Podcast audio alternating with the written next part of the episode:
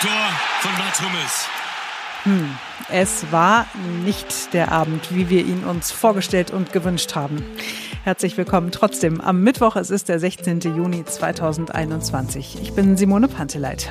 Und ich bin Marc Schubert. Wir schauen uns heute außerdem an, warum wir gar nicht anders können und Dinge schön finden.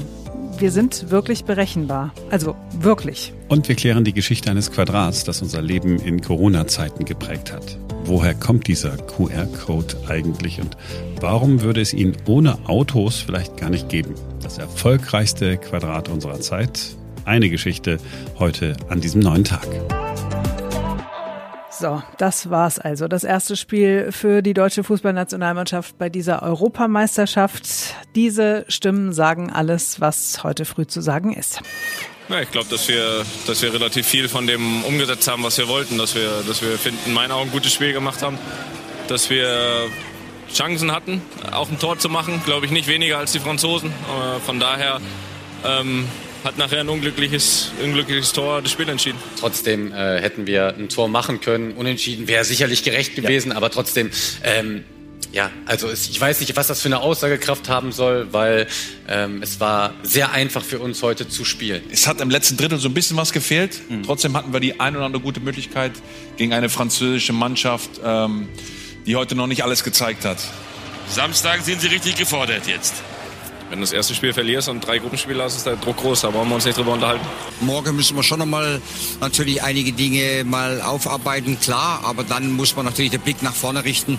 Jetzt haben wir verloren. Okay, das sind wir alle enttäuscht, aber jetzt ist ja nichts, nichts passiert. Also wir haben noch zwei Spiele und in diesen beiden Spielen können wir das alles gerade bieten. Frankreich ist ein Mitfavorit und wir müssen im nächsten Spiel zeigen, dass wir auch ein Favorit sind. Willkommen zum Tag der kleinen Forscher. Der heißt wirklich so und er ist heute, ganz einfach formuliert, hat dieser Tag einen Sinn und Zweck, Kinder sollen Spaß an Mathe und an Naturwissenschaften bekommen.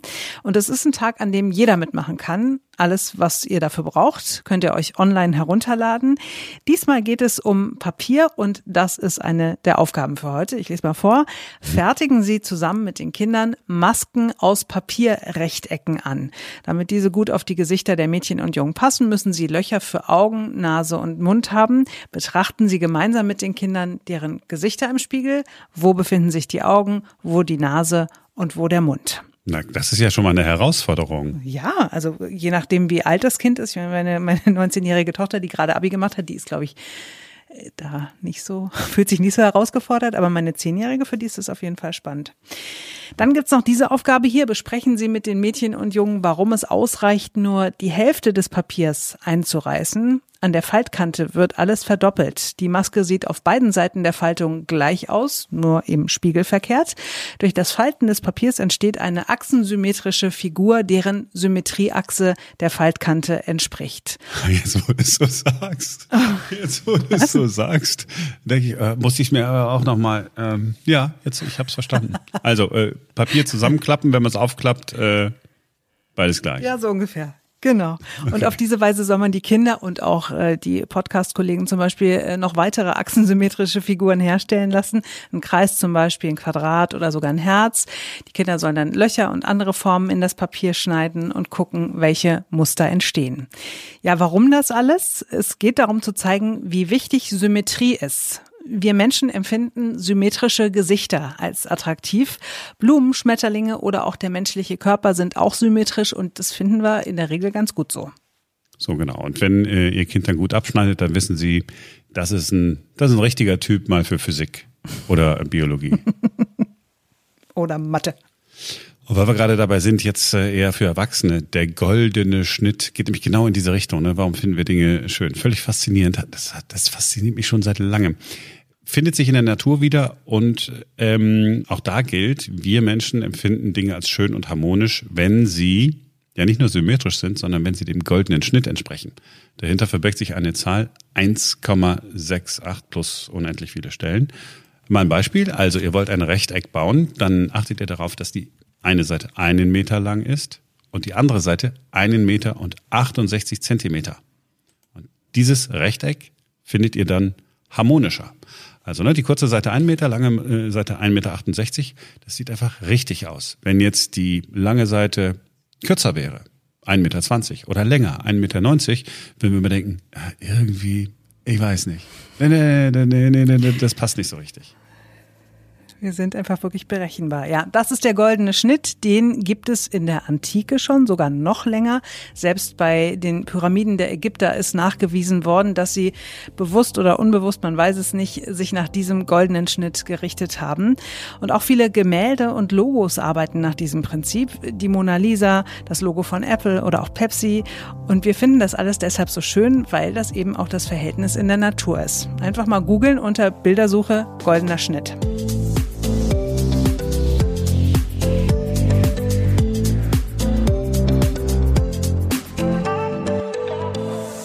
Und weil wir gerade bei Formen sind, ein Quadrat hat sich im vergangenen Jahr in unserem Leben breit gemacht. Dieses Quadrat hat es zwar vorher schon gegeben, aber es hat niemand benutzt. Es ist der QR-Code. Jetzt brauchen wir den QR-Code beim Einchecken in den Laden, beim Schnelltest und natürlich ganz neu auch beim digitalen Impfpass. Alles funktioniert mit einem QR-Code.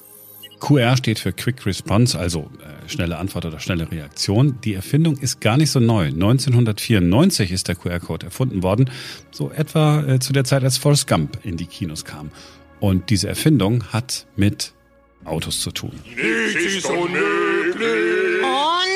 Toyota. Entwickelt worden ist der QR-Code von einer früheren Toyota-Tochter in Japan. Es ging damals darum, irgendwas Besseres zu finden für die ganzen Einzelteile, die man bei Toyota so hat. Der Strichcode, den wir alle aus dem Supermarkt kennen, der hat nicht mehr gereicht. Es geht um Technik und deswegen ist Technik-Nerd Ferenc Reinke da. Hallo. Sensationelle Erfindung, oder? Ja, total, auf jeden Fall. Also vor allen Dingen, wenn man mal überlegt, wo das Ding eigentlich herkommt. Masahiro Hara heißt der Mann, der das äh, entwickelt hat. In einem ganz kleinen Team hat er damit angefangen. Das hat im Prinzip zuerst nur aus ihm und noch einer weiteren Person bestanden. Und die haben so, ja, anderthalb Jahre daran rumgefrickelt und rumversucht und haben wirklich auch viele Versuche gebraucht und relativ viele Fehler auch gemacht. Und dann irgendwann war der QR-Code tatsächlich fertig der konnte damals 7000 Ziffern speichern, beziehungsweise man konnte 7000 Ziffern hinterlegen, die man dann wieder auslesen äh, konnte. Und vor allem hat der QR-Code einen großen Vorteil gehabt, der ließ sich ungefähr zehnmal schneller lesen als andere Codes. Äh, und das Coole ist tatsächlich, dass die Entwickler den QR-Code auch freigegeben haben. Das heißt, sie haben im Prinzip auf ihre Patentrechte verzichtet, so dass es heute für jeden möglich ist, den QR-Code zu benutzen. Und ähm, tatsächlich hat er sich deswegen auch so massiv verbreitet. Bei uns in Deutschland ist er schon jetzt inzwischen relativ bekannt ähm, und in Europa auch. Aber in Japan zum Beispiel, da wurde er tatsächlich überall benutzt. Also egal wo, ähm, in Büchern, auf Werbeplakaten, ähm, in öffentlichen Verkehrsmitteln. Also da ist er ja richtig, richtig populär. Und ähm, weil du gerade gesagt hast, wie viele Ziffern äh, gespeichert werden können, ähm, ich habe äh, auch nochmal nachgeguckt, so 4296 Zeichen, also die wir auch so, ne, Buchstaben, mhm. äh, kann so ein QR-Code speichern. Und das ist so in etwa so viel, wie wir bisher in diesem Podcast gesprochen haben. Ne? Also in so einem kleinen Quadrat ist alles Mögliche drin. Ja, na und dann natürlich noch die ganzen Vorteile quasi, die das Ding ja auch hat. Also er kann wahnsinnig viele Infos speichern. Ähm, man kann ihn total schnell erfassen. Also jeder, der schon mal ausprobiert hat, einen QR-Code abzufotografieren mit dem Smartphone, das ist ja wirklich kaum hast du ihn draufgehalten, schon wird der Link oder die Information, die dahinter ist, erkannt. Ähm, und das Gute ist ja zum Beispiel auch, dass 30 Prozent in dem QR-Code quasi ähm, an Informationen können verloren gehen und trotzdem kann das Smartphone Smartphone äh, oder die Kamera, die, mit der man das ausliest, immer noch die Informationen lesen. Das ist halt auch ein Riesenvorteil, also zum Beispiel, wenn die Lichtbedingungen schlecht sind. Irgendwo auf der Welt wird es sicherlich einen Menschen geben, der total ein Talent hat, der kann den QR-Code wahrscheinlich auch als Mensch lesen. Für uns, ja, irgendwo gibt's einen. Ich, ich habe keinen gefunden, aber wir werden davon hören, ich schwör's dir. Ähm, aber so kann man tatsächlich, ein paar Merkmale sind äh, tatsächlich so, dass man die auch als normaler Mensch erkennen kann. Ne? Genau, also man hat immer diese drei Ecken äh, mit Quadraten, die sind tatsächlich dafür da, damit im Prinzip die Maschine, die den ausliest, also bei uns im Smartphone zum Beispiel die Kamera, damit die einfach weiß, ähm, in welche Richtung das Ding, also wie der sozusagen gedreht werden muss, beziehungsweise wie die Orientierung ist. Ja, und dann kann man ja auch wahnsinnig viele Dinge damit machen. Ne? Also Flugtickets, das machen wir jetzt ja auch schon. Man braucht keine Magnetstreifen mehr, die ja total teuer sind und fehleranfällig. Ähm, man braucht kein Konzertticket mehr mitnehmen. Das reicht einfach, das Smartphone vorzuhalten. Ähm, man kann damit bezahlen zum Beispiel, das geht auch. Ja, also tatsächlich extrem individuell einsetzbar, das Ding. Wirklich eine großartige Erfindung. Ja, und für alle Gläubigen unter uns, es gibt auch einen QR-Code für das Vaterunser. Ja, einfach mal googeln, dann müsst ihr das nicht mehr auswendig lernen, sondern könnt es einfach mit dem QR-Code immer dann, wenn ihr es braucht, wenn ihr es braucht, ähm, vortragen. Ich wundere mich allerdings, weil wir ja hier in Deutschland sind, dass noch niemand vor den Gefahren eines QR-Codes gewarnt hat. Das ist doch Wahnsinn. Tatsächlich, man könnte ja gefährliche Links beispielsweise da drin verstecken oder einen Download-Link zu, zu Mailware oder so. Ähm, es gibt bestimmt schon jemand, der davor gewarnt hat. Ich glaube, wenn wir mal bei allen Datenschutzbeauftragten äh, der Länder uns durch die Seiten klicken, irgendwo werden wir bestimmt irgendwas finden, dass einer gewarnt hat. Ja, man muss aber auch vorsichtig sein. Es könnte sich ein gefährlicher Link dahinter verbergen. Ja, ich vermeide ja auf die Seiten der Datenschutzbeauftragten äh, zu gucken, weil ich immer Sorge habe, dass ich mich unfassbar aufregen muss. Äh, Ferenc, vielen Dank. Und sehr ich bin gerne. sehr dankbar für diesen QR-Code, weil der macht es möglich, dass ich alle möglichen Eintrittskarten schön auf meinem Apple-Handy im Wallet speichern kann und man hält es dann nur noch hin. Jetzt auch im Schwimmbad immer. Es ist eine, es ist eine solche Erleichterung. Keine Ausdrucke vergessen, keine Ausdrucke verlieren. Ich find's sensationell. Ich mag's auch total. Tja, ein Quadrat verändert die Welt und ich werde heute nochmal versuchen, meinen QR-Code in der Apotheke zu bekommen. Mhm. Immerhin konnte mir die Seite mein-apothekenmanager.de äh, die nächsten drei Apotheken in meinem Umkreis anzeigen. Das hat gestern noch nicht funktioniert, als ich es versucht habe. Schauen wir mal, ob ich heute erfolgreicher bin. Wünscht mir Glück. Ich wünsche dir alles Glück dieser Erde. Ach, alles, ich wusste es. alles Du bist so ein guter Mensch. Liebe. Und mit diesen schönen aufrichtigen Worten äh, war es das für heute. Wir wünschen euch äh, einen tollen Tag. Wir hören uns morgen wieder, denn dann ist wieder ein neuer Tag. Bis dahin.